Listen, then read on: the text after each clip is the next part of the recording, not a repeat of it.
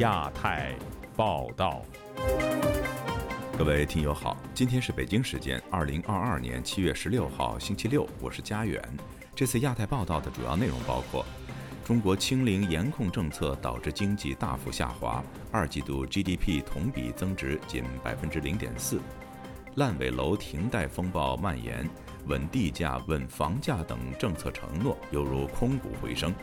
中共领导人习近平访问香港后神隐，又为何现身新疆呢？西藏精神领袖达赖喇嘛出访中印边界冲突地区。国民党主席朱立伦可能赴日本出席安倍晋三国葬，但朱立伦本人未予证实。接下来就请听这次节目的详细内容。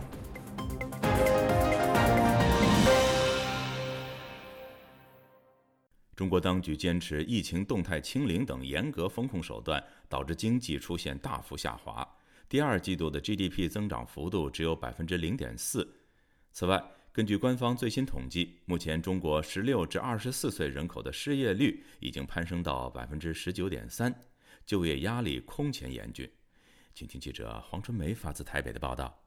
中国统计局十五日公布，二零二二年上半年国内生产总值同比增长百分之二点五，其中二季度的 GDP 同比增长零点四，并称一二季度经济顶住了压力，实现正增长。纵使官方如何淡化不断恶化的数据，仍掩盖不了真实情况。云林科技大学财务金融系教授郑正炳以另一角度解读中国二季度的数据。中国最主要的这个城市呢，上海它的第二季的经济增长率是负十三点七哈，呃，北京是二点九，负二点九，那江苏更是它的主力哈，它的高新的产业是负一点一，吉林呢负四点五，海南负二点五哈，那即使像另外一个成长的引擎，广东也只有零点七。资深财经媒体人王健接受本台访问时指出，以中国经济最发达的广东省为例，目前学生工时薪只有人民币五六块钱，农民工打零工只有九块钱。他形容这已经是退回到二十年前的水准。王健说，工钱反映的正是经济状况。广东经济不好，长三角经济不好，民航、高铁亏损，旅行社教培倒闭。最好的互联网企业都在裁员，还有哪个行业挣钱呢？又不能大水漫灌，然后你财政又没有钱，又没有又没有给很多钱出去，老百姓又没有拿到补贴，那你六月份怎么增长出来的呢？这么大的经济体，你出口增长百分之十几，百分之十几就把经济给带起来，当大家是傻瓜吗？在一连串的数据中，房地产更是一片惨绿。一到六月份，中国全国房地产开发投资同比下降百分之五点四，其中住宅投资减少了百分之四点五，商品房销售面积少了两成以上，住宅销售面积下降将近三成，商品房销售额降幅也将近三成，其中住宅销售额下降达三成一。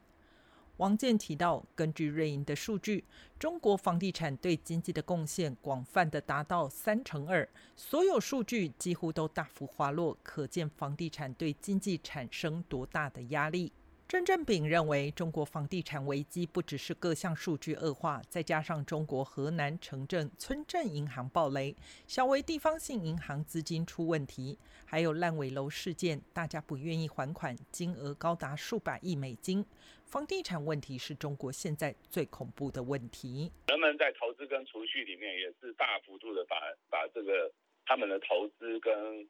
进。储蓄呢是压在房地产啊，那目前这样看起来，这个系统性的风险是越来越严重。另一方面，中国上半年失业率为百分之五点七，其中二季度为百分之五点八，六月份则是百分之五点五，与上个月相比，五月的失业率才刚回落至百分之五点九，六月又缓步上扬。更惊人的是，六月份十六到二十四岁人口调查失业率为百分之十九点三，比五月份几乎增加了一个百分点，这也是二零一八年公布数据以来录得最高纪录。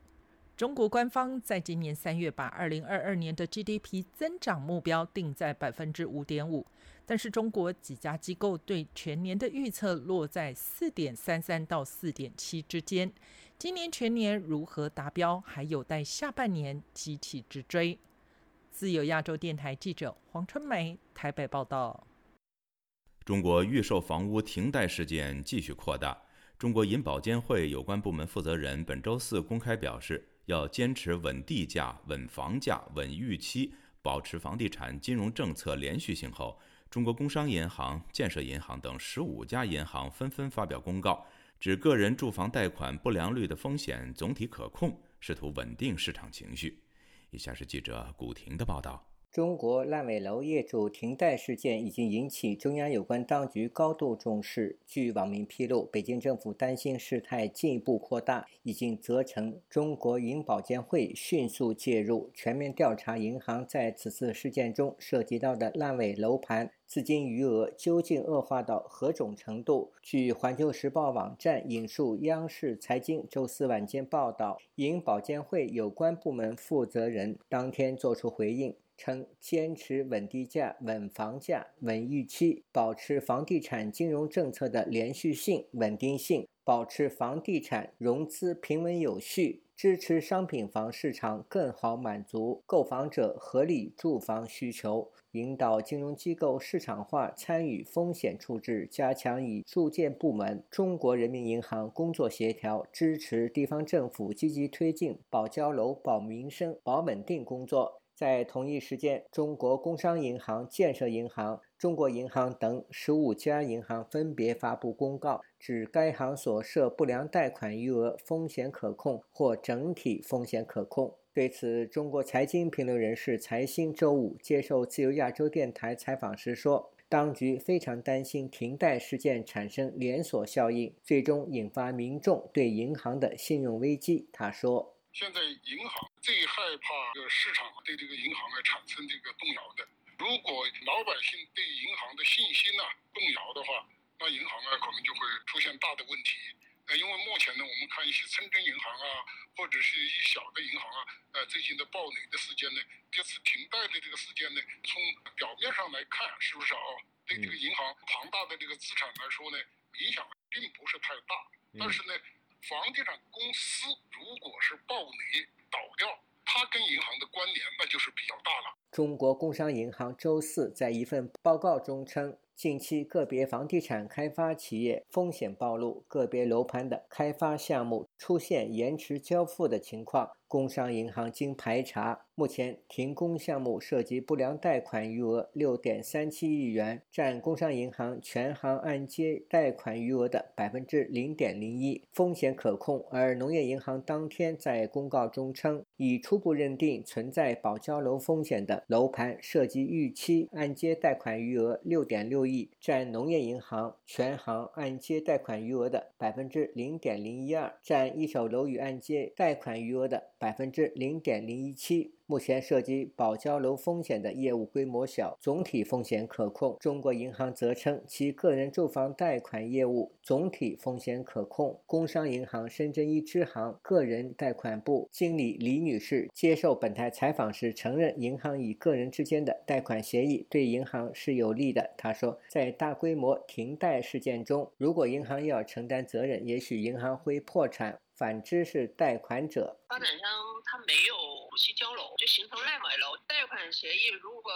抵押品是那个房屋嘛，出现了问题了，它会延伸到追溯你现有其他资产嘛，个人资产，这个对个人来说没有保障了。如果这个面比较大的时候，银行也搞不定，因为它没有出现过这种大面积的还贷的问题。李女士说，在停贷事件中，银行除了要面对贷款者停止贷款。还要解决开发商欠款难题。嗯，开发商他说我我没办法继续下去了，我就我这个项目我没有办法给你完成。嗯，那但是这个没有办法的这个完成的这个项目，当时又抵押给银行借了一笔钱嘛。那原来我看他们做工厂的，就随便搞块地就找银行贷个四个亿啊，然后贷了四个亿，他们就是不就没想着要还。那你银行不是坏账越来越多吗？贷的款的那四个亿，就拿了一个亿出来做基础开发呀，不断的卖楼花啊，好多发展商钱都转走了，都转到海外去了。学者柴静说，中国绝大多数的银行以个人签署的购房贷款协议内容极不公平，可谓霸王条款，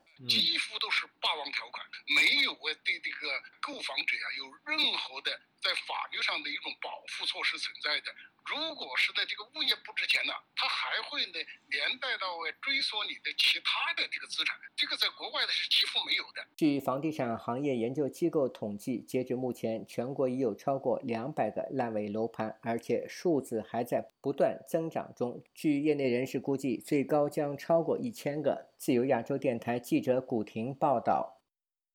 烂尾楼停贷风暴正在中国蔓延。一些网络舆论把这场风暴的起因指向了房地产市场的预售制度。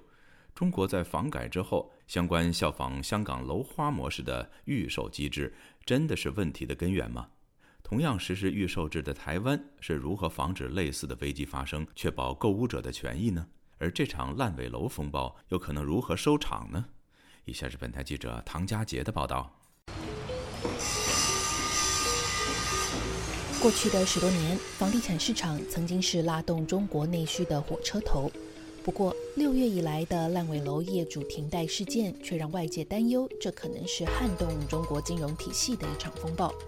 六月底，江西烂尾楼的业主宣布停止偿还房贷后，多地的受害业主也纷纷响应。截至目前，有超过十五个省份、超过一百个建案的业主发布停止还贷的断供声明。楼盘烂尾的背后，一个热议的话题是：房地产的预售制是否应该取消，并改成现房销售制呢？一九九八年，中国房改在商品房短缺、房企缺资金的情况下，借鉴了香港卖楼花、台湾又称预售屋的一种开发商放杠杆形式。也就是建商先向银行贷款买地，快速投入建案，向消费者收钱以后，又再把钱投入房地产市场买地，再借贷开发新建案。中国经济学者任泽平七月十四日发文呼吁取消这种商品房的预售制。他说：“用你的钱建你的房子还烂尾了，这是对购物者的不公平。以后谁有钱谁建房，没钱没实力的别建了，一手交钱一手交房。”但在一些专家看来，取消预售制不是解方，更不是造成这场风暴的根源。我觉得关键是啊，哦，你看好市场就会有人接，看坏市场就会没人接。所以他们为什么有些他找不到人帮他接的原因是，同业也看坏市场。在两岸都设有办公室的房产机构住商不动产企研室经理徐嘉欣告诉本台。除了经济大环境不佳，地方政府的财政以及中央政府的角色也是问题。呃，政府能够控制的东西太多了，它就会变成是说，如果今天民间没有信心，或业者没有信心，对这个调控上面，他们心里头有一些疑问，那也没有再去做进一步的处理的时候，就很容易发生连锁性的问题。特别是我们讲二三线以外的一个城市。台湾政治大学地政系教授许世荣也告诉本台，烂尾楼风暴的解方要从政治角度、银行违规放贷以及预售资金监管出现漏洞谈起。因为我们常在讲，我们在做研究，我们都说土土地政策啊，其实就是地方政治啊，土地往往会带来暴力啊。呃，地方上有钱有势的，多多少少都会呃很多啊，都会投入到土地的开发、不动产啊这个一个买卖，呃，那跟地方政治有很深的关系。政治的方面，它就会去影响那些银行。台湾怎么防止烂尾楼风暴的发生呢？徐嘉欣提出了三点解释。首先，台湾与中国大陆的市场规模不同。其次，台湾在结构上有市场机制的运作，又遵循国际会计准则，无力承担的建商到市场上兜售给其他建商，通常会有更大有财力的建商接盘。第三，在消费者保护上，台湾内政部设有预售屋履约保证，也就是先把民众的钱放在第三方单位，万一发生了什么状况，消费者至少还能把钱拿回来。徐世荣进一步补充。台湾还有完善的消费者保护机制，预售屋的受害者可以透过消保会通过团体诉讼得到偿还。中共中央已经开始动作。彭博社十四日引述知情人士的说法，中国住房和城乡建设部本周召集了中国金融监管机构以及主要银行召开紧急会议。那中央出手的话，过去经验应该就是就不会管银行或者是厂商，然后或许他们就要求找人去把它强制完工。那亦或者是说，要求那个厂商用优先偿还的心态先还给民众，但是我觉得优先偿还和偿还给民众难度很高，因为大概都已经脱产脱光了。徐嘉欣直言，如果城市的本质没有那么健康，地方政府没有办法救，中央政府也可能没有那么想救，最弱势的受害者就是消费者。自由亚洲电台记者唐佳杰，华盛顿报道。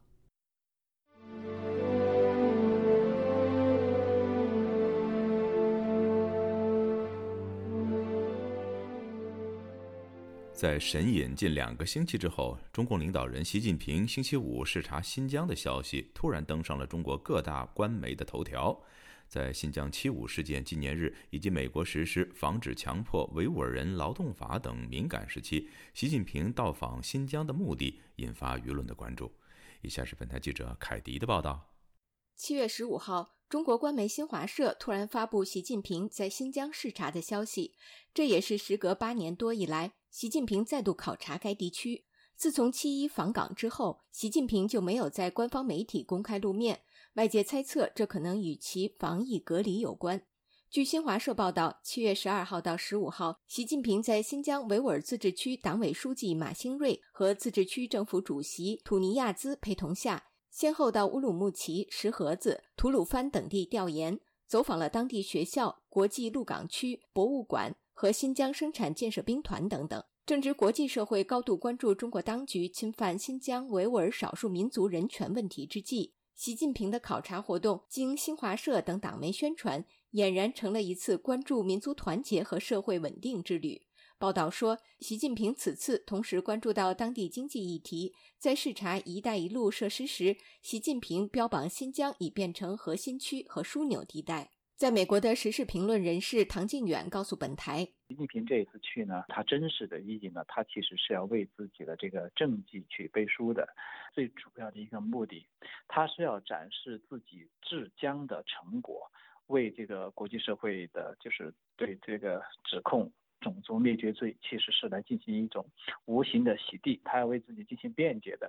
唐靖远说，习近平自认有三大政绩，包括清零封城政策。香港完成所谓二次回归，以及新疆的所谓由乱转治等。有鉴于涉及中共党内人事问题的北戴河会议即将召开，此行也和习近平力求二十大连任直接相关。他认为，习近平视察新疆之举也是对党内释放信号，即他在为党内可能因新疆问题发出的指责和压力做预先铺垫和回应。值得注意的是，习近平这次特别考察了新疆生产建设兵团。成立于上世纪五十年代的新疆生产建设兵团是中国一个准军事实体，在当地具有屯垦、维稳和戍边三大功能。由于兵团在新疆人权践踏中所扮演的角色，二零二零年八月已被美国列入制裁实体名单。对此，唐靖远指出，新疆建设兵团它其实基本上是整个新疆涉及到强制劳动，像什么棉花呀，还有其他的很多产业的。他们应该是主力，这个是他们这一块的经济来源。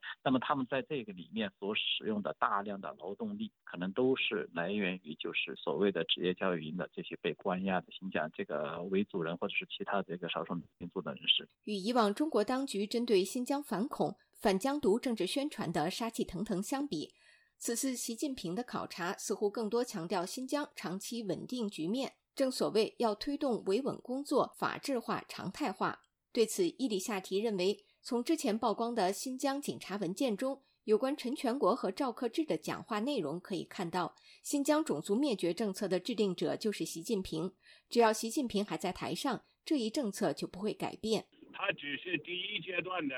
他们的这种大规模镇压呢，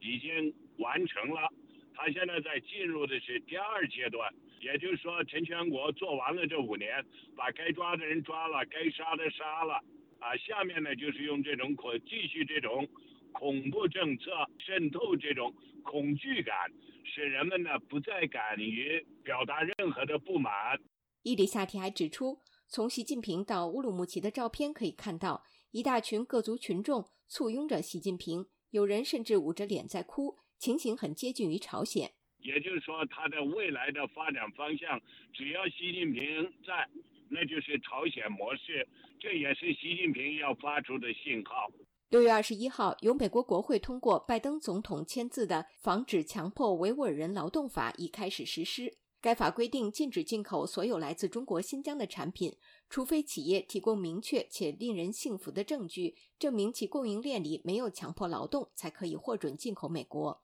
周五当天。美国智库国际和平研究所的一场研讨会中，发起这一法案的民主党联邦众议员维克斯顿重申，这是一项重要立法。你可能听说过新疆可怕的人权践踏行为，美国认定这是种族灭绝，这不是我们能置之不理的问题，因为维吾尔人，因为维吾尔人强迫劳动制成的产品已经在美国商店的货架上出售了。与会的共和党众议员金应玉也是这一法案支持者。目前，美国国会还在推动一项维吾尔人权保护法案，法案旨在加速处理受中国政府迫害的维吾尔人申请难民庇护的程序。金应玉和韦克斯顿两位议员也均联署支持。研讨会中，两位议员还敦促拜登政府和美国国会把中国人权问题作为外交政策的优先事项，保持对北京的压力。以上是自由亚洲电台记者凯迪华盛顿报道。西藏流亡精神领袖达赖喇嘛星期五抵达中印边境地区的拉达克首府列城，开启了对拉达克为期数周的访问。一家印度媒体引述达赖喇嘛的话说：“中印两国应该通过对话以及和平方式解决争端，动用军事力量的做法已经过时。”请听记者骄傲与郑重生的综合报道。今日，印度电视台周五报道，达赖喇嘛周四在查摩歇脚的时候，对当地记者表示，一些态度强硬的中国人将他视为分裂分子、反华分子，但很多中国人已经意识到，他并不寻求西藏独立，只是希望中国给予西藏真正的自治，并且确保藏传佛教文化得到传承。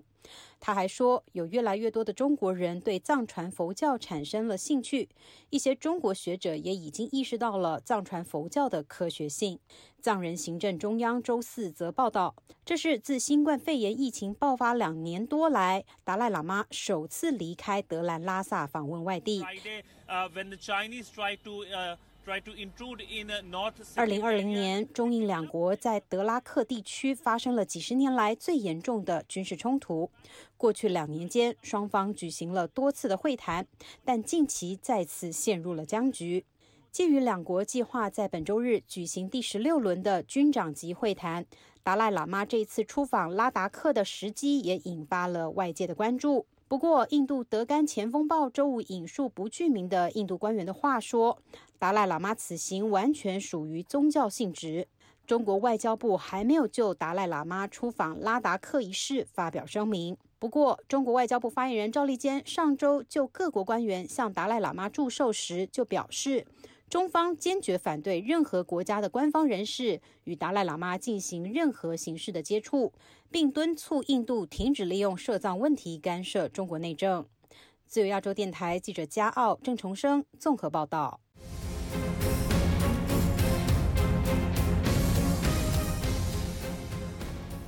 十二港人案再现翻版，四名反送中青年示威者。打算乘船由香港逃往台湾前，被香港警方拘捕。警方批评游说他们潜逃的社团是吃人血馒头。有评论则指出，警方交代案件时如编剧，用很多煽情字眼，是以攻心计，想分化协助示威者的力量。而法院还没有庭审，警方就公开案件，对被告不公，也是把中国所谓未审先定罪的做法搬到香港。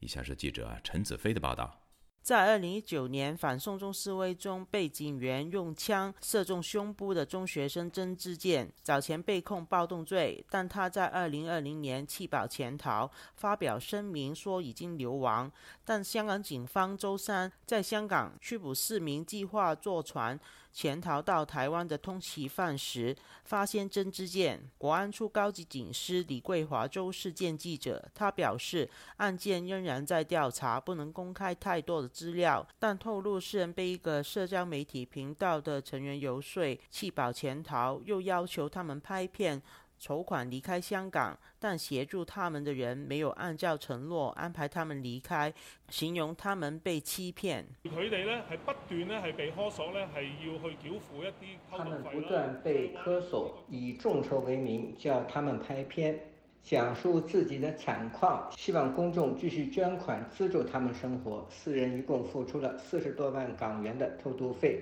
但最終不成事。曾经承诺会安排他们离开香港去不同的地方的人，自己已去了外国。这批人正在吃着人血馒头，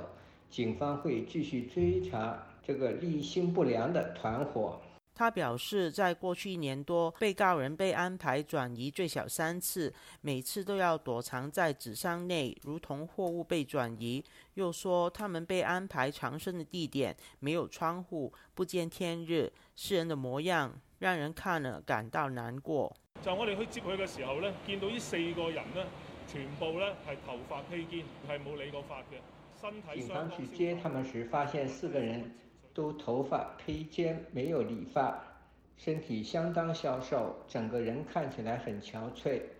不似是十多二十岁的年轻人。虽然四个人曾弃保潜逃，当知道他们的遭遇，看到他们的样子，我们都很难过，为何能在谎言下诚惶诚恐地度过了两年的生活，白白浪费年轻和美好的光阴？李桂华表示，警方会调查相关组织是否仍然有人在香港活动，以及众筹资金的去向和捐款人的身份等。他表示，捐钱的人也可能犯法。流亡海外的前立法会议员许志峰认为，警方罕見離帶媒体，安排记者近距离拍摄被告人，在交代案情时，又用很多煽情的形容词，其实是想要达到分化的作用。警方而比以前更加狡猾，会玩弄政治，佢用呢种似乎符合。香港警方比以往更狡猾，懂得玩弄政治。他们用这种似乎苦口婆心的态度，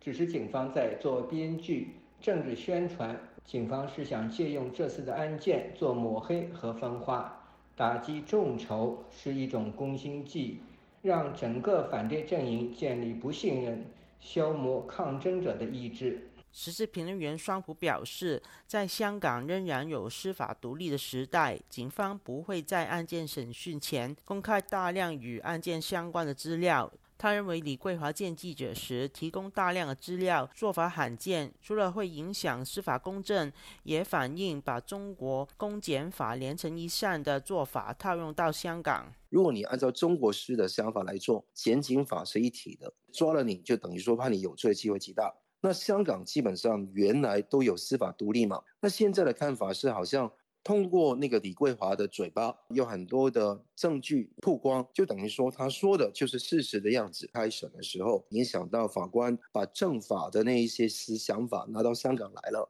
警察、檢察跟司法完全一線。影響司法公正。雙普表示，香港警方這一次是針對眾籌和捐款人，對他們做出警告，要恫吓在香港內部仍然協助示威者的港人。相信這一次不會影響到在海外協助港人團體的服務。只有亞洲電台記者陳子飞台北報道。在美国新泽西州的橫福陵园，一块刻有一百七十六名罹难文革逃港知青姓名的纪念碑，六月份落成。在这之前，一批有过逃港经历的知青和热心人士就已经在香港行动起来，从二零一四年起持续进行为死难的逃港知青举行悼念活动。但为什么纪念文革逃港罹难知青的纪念碑现在得到美国另起炉灶呢？以下是本台记者孙成的报道。在美国新泽西州的橫福陵园，一块刻有一百七十六名罹难逃港知青姓名的纪念碑在上个月落成。而在这之前，一批有过逃港经历的知青和热心人士就已经在香港行动起来，从二零一四年起持续进行着祭拜活动。两位这一香港祭拜活动的参加者向记者讲述了相关故事。文革史研究者、新泽西州立碑活动筹备小组成员谭家洛曾在2017-18两年参加过香港的祭拜活动。他告诉记者，事情的缘起是2012年12月在香港中文大学举行的一场学术研讨会。这个会呢是一个很重要的会，因为当时是习近平上台，文革研究呢在知青研究这一块第一次在香港开会，在这个会上呢，知青问题提出来了。广东这一部分呢，就是黄东汉的文章讲偷渡的，还有我的论文。这次学术研讨会与会者包括潘明孝、秦晖、印鸿彪、丁东等众多学者。在会上，文革史研究者黄东汉与香港作家金红提供的论文题为《知青偷渡调查》。研究广东知青的逃港偷渡问题，谭家洛提交的论文则是惊心动魄的南中国海知青偷渡潮，培英中学老三届偷渡调查，研究广州培英中学知青的偷渡逃港情况。金红告诉记者，他从2012年起就开始进行偷渡逃港知青的口述历史调查，在调查中，他结识了不少逃港知青。2014年，一批逃港知青在香港立了一块小小的纪念碑，他也参与到了这个活动当中。这个碑在香港的杰澳岛，杰澳岛是我们立的第一块碑。那个地方好多人游水，就是到杰澳岛上岸的。杰澳岛位于香港东北部海域，紧邻今天深圳的盐田港，在那里可以看到对岸的深圳，也是当年逃港知青大量登陆的地方。金红表示，根据他的学术观点。一九六九到一九八零年间，有数量庞大的逃港知青。用我们大概估计，知青偷渡到香港人是二十万左右。我们问了好多当年逃港的知青，没有办法精确，只是从感觉来讲，罹难者是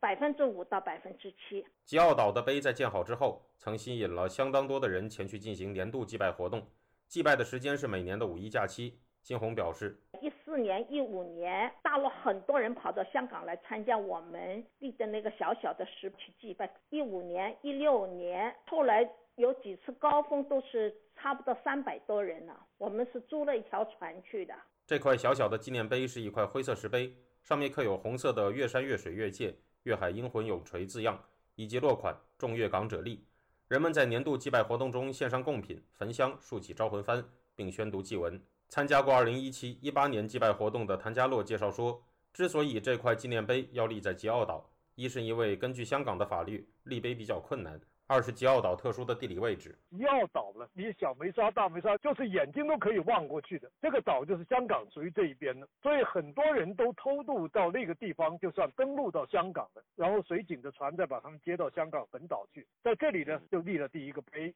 这个碑呢，村民呢开始是很支持的，后来觉得压力怕惹麻烦，就不欢迎了。后来岛上居民由于受到了政治压力，对于祭拜者的态度从欢迎转变成了不欢迎。到二零一九年，他们就转往刘福山进行祭拜活动。到二零二零年，在香港当局推出限聚令的情况下，集会变成了快闪式的飞行集会。谭家洛也透露说，在近两年来，在香港的人们一直坚持着这样的活动。到现在呢，这两年呢，他们一直在坚持搞。有岛的就集中到去一个岛，没有办法的话，就在海边找个茶楼，把帆挂起来做纪念。这个香港以后很难再搞了。而香港的祭拜活动日趋艰难，正是他们在美国树立罹难之星纪念碑的动力。金红告诉记者，当年的上上下下运动是文革当中是有这么多的青年追求自由。他们实际上是拿生命来搏明天啊！这么游水游过来，或者攀山越岭的过来的话，是完全可能是会死的。他们是知道的，也是对自由的追求嘛。我们一直非常希望建立碑，原因也在这里。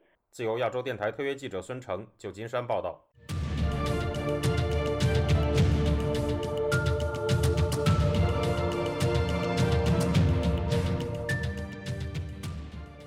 最近，美国前国务卿蓬佩奥的中国政策顾问余茂春教授在《台北时报》发表文章，倡导建立北大西洋印太公约组织，以对抗中国对世界自由秩序的威胁。面对多元化的印太地区，建立这一组织的必要性有多大呢？以下是本台记者王允对余茂春教授的专访。为遵照余茂春教授的要求，他的声音由本台记者和平代读。于教授，那么您在文章当中提出了北大西洋印太公约组织这个概念，那么它主要是为了解决什么问题？第一是使美国全球盟友系统统一化，因为美国的共同防御条约系统，一个是欧洲式的，一个是亚洲式的。欧洲式的是多边的，是三十多个国家共同防御；在亚太地区，联盟性质是双边的，就是美国与日本、韩国和菲律宾都有双边的条约，但是日本、韩国和菲律宾之间并没有一个共同防御的系统，这和北约的条约系统在性质上是完全不一样的。我提出建立北大西洋印太公约组织，就是要把美国在全球的联盟系统统一，把它们变成多边的集体防务条约。那么实际上，目前来讲，印太地区它实际上有自己的这种防务的这种体制。那么你你是觉得目前这种体制是不能满足需要，是是吗？印太地区没有国家之间的防务体制，虽然有东盟，但东盟对中国这样一个威胁未必就是非常有效的防御措施。它是一个区域性的经济政治联合体，但在经济上、军事上，它还顶不住。所以，它还需要美国介入。另外，就是需要强大的集体安全条约。那么，在这个当中啊，我们看到，它就说它是由北约延伸出来。那么，为什么你认为是有必要从北约延伸，而不是单独成立一个美国与印太地区的印太地区国家的联盟呢？因为北约和印太地区国家面临的是共同的威胁，尤其是俄乌战争把中国和俄罗斯拉得很近。中共和俄罗斯站在一起，最近又在军事上共同行动，比如俄国和中国的军队在亚太地区，他们搞共同的轰炸机巡航，在日本海地区向以美国为首的联盟发起威胁。北约自己也承认，中共对北约的威胁也是存在的。北约早就说过，亚太地区的和平与安全也是他们的责任和义务。嗯，但是您也提到文章当中啊，就说。北约现在实际上已经过于依赖美国来维护欧洲的安全，因为美国承担了百分之七十的北约的军事费用。那么现在又延伸出来一个北大西洋印太公约组织，那你觉得欧洲会愿意在这个新的组织当中承担多大的责任呢？从两个角度来说，第一，欧洲国家也认为中共对他们有威胁，美国在这方面与欧洲有共同的认识。另外一点，美国的战略重心已经转移到印太地区。从程序上讲，欧洲的北约国家也必须要同意，因为美国不可能继续像过去那样承担北约的军事开支。嗯，但是这个新的组织，它还是在亚洲、印太地区还是面临一些问题。也比如说印度，那印度它一直是主张不结盟的，而且印度它在不同国家之间 也是游刃有余。那你觉得北大西洋公约、印太公约组织有可能包含印度吗？这种新的联盟构想完全是自愿的。印度实际也受到中共的威胁。印度受到中国威胁的切肤之痛，可能比很多其他国家都要深刻。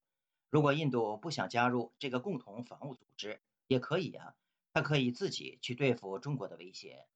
我想，印度迟早会意识到这种组织是必要的，对他自己国家的利益是有用处的。那么还有一个就是台湾问题啊。外界看来啊，就是欧洲国家一直都不想因为台湾问题而得罪中国。那如果把台湾包括进这个军事同盟，你觉得欧盟国家他会有顾虑吗？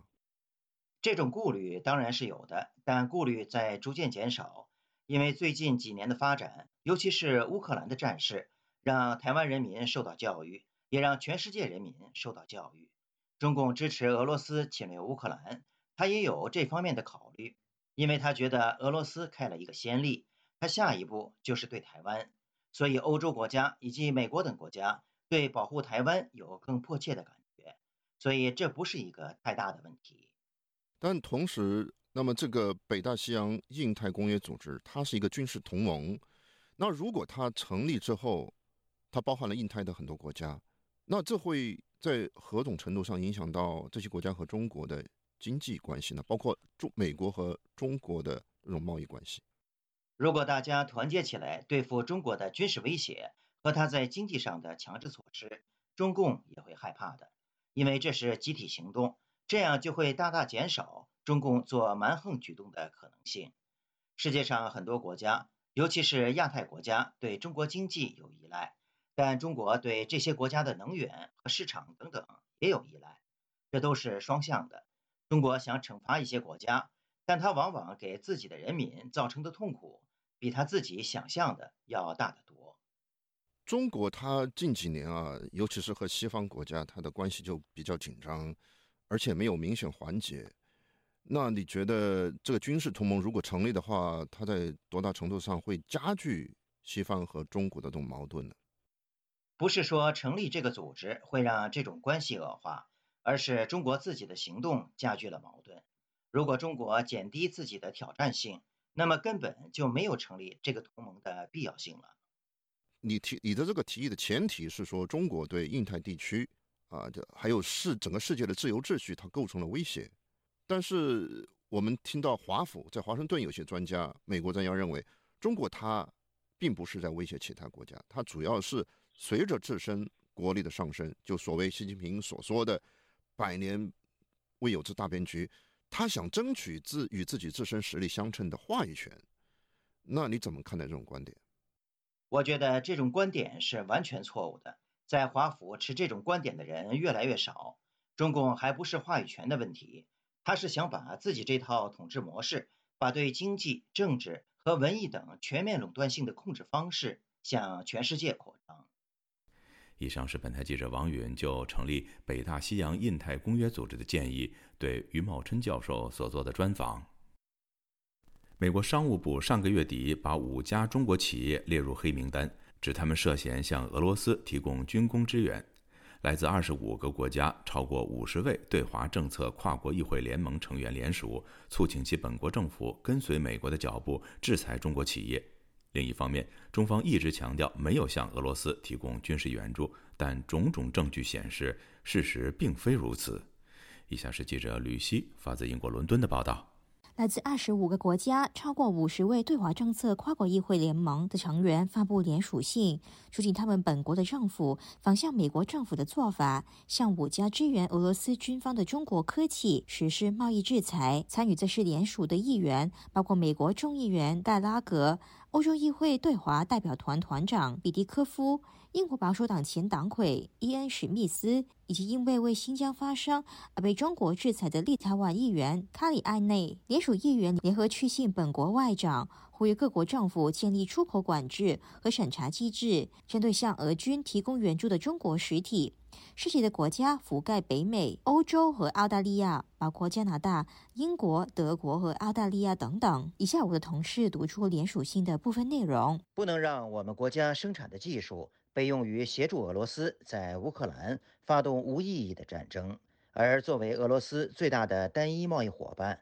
确保中国企业不会削弱国际制裁对俄罗斯的影响，这至关重要。对华政策跨国议会共同主席比迪科夫批评中国政府一方面为俄罗斯散播虚假信息，而另一边中国企业就向俄罗斯提供技术，警告协助普京入侵乌克兰的企业必须负起责任。以下我的同事读出：俄罗斯入侵乌克兰之际，莫斯科和北京之间无上限的友谊却不断加深。中国政府不断在全球散播克里姆林宫针对乌克兰的谎言和虚假信息，而中国企业则继续向俄罗斯军方提供关键技术。这些协助普京对乌克兰发动无意义战争的公司，必须被点名羞辱并承担后果。美国商务部在六月底宣布，把五家位于中国的企业列入贸易黑名单。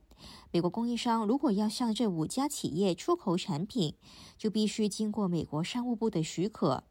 美国商务部指出，五家中国企业在俄罗斯入侵乌克兰以前，就曾经向已经被美国列入实体清单的俄罗斯实体提供项目，并在俄罗斯入侵乌克兰以后继续制定合同。向被列入实体清单的俄罗斯实体和受制裁方供货。美国发布禁令以后，中国驻美大使馆回应，声称中方没有向俄罗斯和乌克兰任何一方提供军事援助。然而，中国海关的数据却显示，中国增加了向俄罗斯出口具有军事用途的原材料。二零二二年前五个月，中国对俄罗斯的芯片出货量比去年同期增加了一倍多，达到五千万美元。而印刷电路等零件的出口也录得双位数的百分比增长。至于氧化铝的出口量，更是去年同期的四百倍。氧化铝被用于制造金属铝，是武器生产和航空航天业必须的重要材料。美国《华尔街日报》引述非政府组织高阶国防研究中心表示，在一四年到二二年一月期间，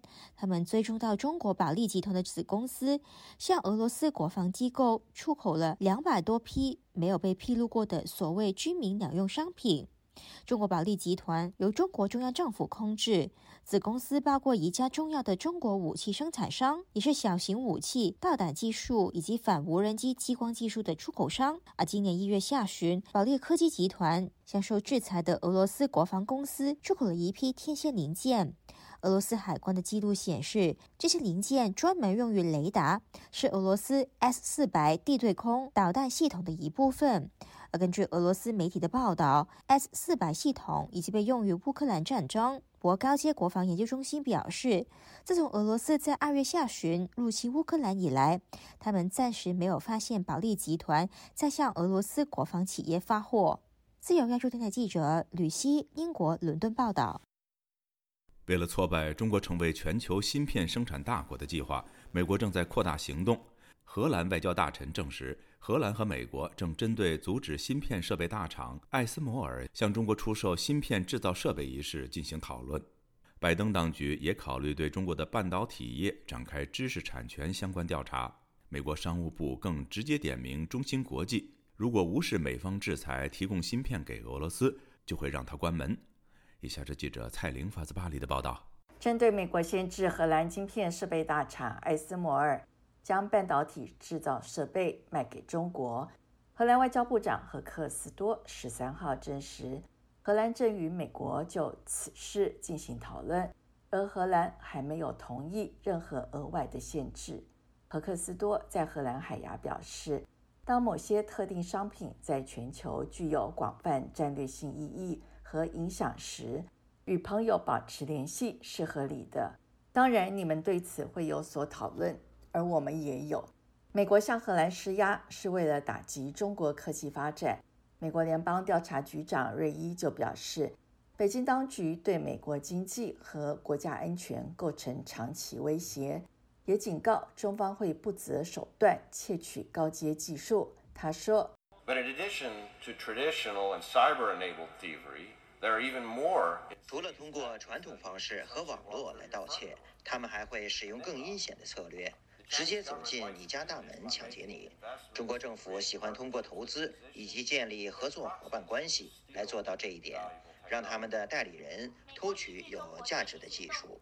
艾斯摩尔是世界上最大的光刻系统制造商，这些机器在半导体制造过程中执行了关键步骤。虽然是荷兰厂商，但是机身紫外线光刻机在生产制造时。用了不少美国的技术，在白宫的反对下，一直无法将极深紫外线光刻机卖给中国。以往艾斯摩尔都不做声，但是最近艾斯摩尔的执行长温彼得就表示，反对停止向中国客户销售深紫外线光刻机，因为这类晶片制造已经是成熟技术。他并公开呼吁美国，如果一直使用出口管制。可能降低全球晶片制造产能，加剧供应链的问题，最后可能适得其反。以前美国只对新型光刻机下出口管制，现在连旧版机型也有意要禁，限制范围可能扩大，涵盖次一级的深紫外线光刻机，恐怕将让中芯和华虹等中国晶片商受到严重打击。因此，美国的动作。除了阻碍中国晶片加工制程升级，预料还将重挫电动车、手机、物联网、电脑、机器人等新兴发展产业。这也是当前中国发展快速、有望占领制高点的技术产业。目前有实力制造浸润式深紫外线设备，还有日本的尼康。美国也试图对尼康提出类似的要求。联手盟友，共同防止中国晶片发展。针对美国对荷兰和日本的施压，中国外交部发言人赵立坚曾批评，这是美国倚仗技术霸权搞胁迫外交的又一例证。赵立坚说：“这是美方滥用国家力量，倚仗技术霸权搞胁迫外交的又一例证。这也是典型的技术恐怖主义。艾斯莫尔的光刻机在全球有百分之五九十五的实战率。继台湾和韩国之后，中国其他代工大厂也加快发展脚步。在华虹半导体、基塔半导体等大厂的积极采购下，二零二二年第一季，中国罕见成为艾斯莫尔系统设备最大的收入来源，期间占比高达百分之三十四，成为艾斯摩尔全球第三大市场。可能也因此成为美国阻挡深紫外线光刻机进入中国的要因之一。自由亚洲电台记者蔡琳巴黎报道。日本前首相安倍晋三遇刺身亡后，台湾在野的国民党党主席朱立伦近日传出可能赴日本悼念的消息，但朱立伦本人对此并未加以证实。不过，从国民党中央决定降半旗而引起深蓝势力反对来看，朱立伦有意走亲美、反共、友日路线，可能正在党内遭到阻力。以下是记者黄春梅发自台北的报道。国民党主席朱立伦周二被问到未来是否会派人到日本参加安倍的国葬，回应称，如果未来有办公开性的活动，国民党也一定会有人到日本参与致哀。台媒引述知情人士透露，朱立伦准备在八月访问日本，并参加安倍晋三的国葬仪式。随行人员还有海外部主任陈以信等人，展现向亲美日的中间路线靠拢的决心。国民党海外部主任陈以信接受本台访问时表示，目前日本的国葬举办与否与时间都未确定，国民党这边也不会有确定的规划。但是朱立伦上台之后，加强对美与对日的工作都是他的工作重点。访美已经完成，访日将有详细的规划。如果啊安倍这边的国葬有安排，那国民党到时候有参加的话，那不管是特使或者主席本人哦，我们海外部都会安排在东京、横滨、大阪跟我们党的支部的成员啊来党员来会面。安倍过世后，朱立伦十一日曾赴日本台湾交流协会致意。朱立伦称，安倍和他的父祖辈一直都是支持中华民国、对台湾友好，更是国民党的好朋友。除了亲自悼念之外，在台湾政府各机关学校下半旗的当日，国民党中央也随即跟进。但是朱立伦的决定却引爆深蓝支持者的怒火。立场亲统派的蓝天行动联盟、新党等团体，十三日到国民党中央党部企图砸鸡蛋抗议。支持者批评国民党忘记历史的伤痛，辱华求荣，愧对先烈，还要求朱立伦下台道歉。同样表达反对立场的还有孙文学校总校长张亚中。他接受本台访问时表示，日本是一九七一年中华民国退出联合国之后，台湾最重要的盟邦里第一个与中国建交的国家，第一个背弃台湾。他认为，无论从历史上或是对台湾，日本这几年并没有真正对台湾好。日本右派也想打台湾牌，帮我们卖卖卖卖凤梨。那你认为写个字“台湾加油”？你说拜现在讲个台湾有事就日本有事，那个空口说白话。那你请问一下，这对台的贡献真的够大吗？过去马英九执政时代，国民党喊出的路线是亲美友日和中，但是朱立伦访美公开喊出国民党是一个亲美反共的政党，这是否意味着国民党路线的调整？福大日文系教授何思胜对本台表示，国民党执政时期的亲美友日路线可以与两岸关系齐头并进，他不认为这是彼此之间互斥关系。这个安倍，呃，主政的时候，他也是很平衡的处理日本跟中国以及跟美国之间的关系。我想这个是成熟的国家，他们在处理外交都会有这样的一种方法。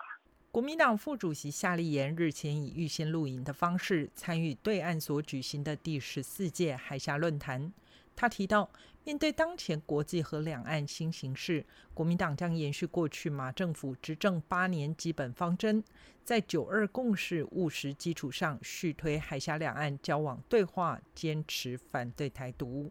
自由亚洲电台记者黄春梅台北报道。中国人讲中国事，自由亚洲电台在美国首都华盛顿面向中国大陆听友开通的民主沙龙热线，邀请您在北京时间每个星期一晚上十点到十一点半之间拨打我们的国际免费电话号码八六四零零八四二七七七五八六四零零八四二七七七六，互动信息观点，共同讲述中国的故事。听众朋友，接下来我们再关注几条其他方面的消息。《华尔街日报》星期四引述知情人士说，由于黑客最近在网上兜售号称有十亿中国公民的数据，数据委托方阿里巴巴云端运算部门的高管已经被政府部门约谈，阿里巴巴还将就此事展开内部调查。上个月底，有黑客宣称掌握了上海公安数据库中的十多亿中国公民的个人信息。并以约二十万美元的价格在网上叫卖。研究人员在对这个数据库进行扫描后，认定这些数据被托管在阿里云平台上。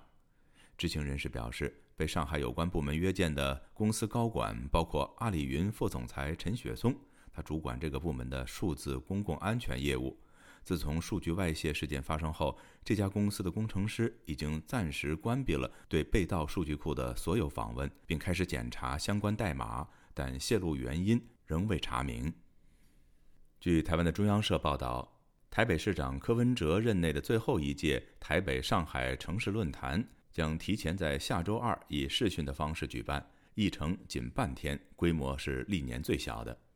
报道引述台北市官员的话说。本届论坛的议程包括台北、上海双方各发表一场关于环境保护的演讲，并签署关于智慧交通、循环经济和体育发展的三项谅解备忘录。这位官员还表示，本届论坛的规划明显比过去简略，邀请的贵宾预计也比去年少，但同时强调，论坛的核心理念仍是保持两岸对话渠道。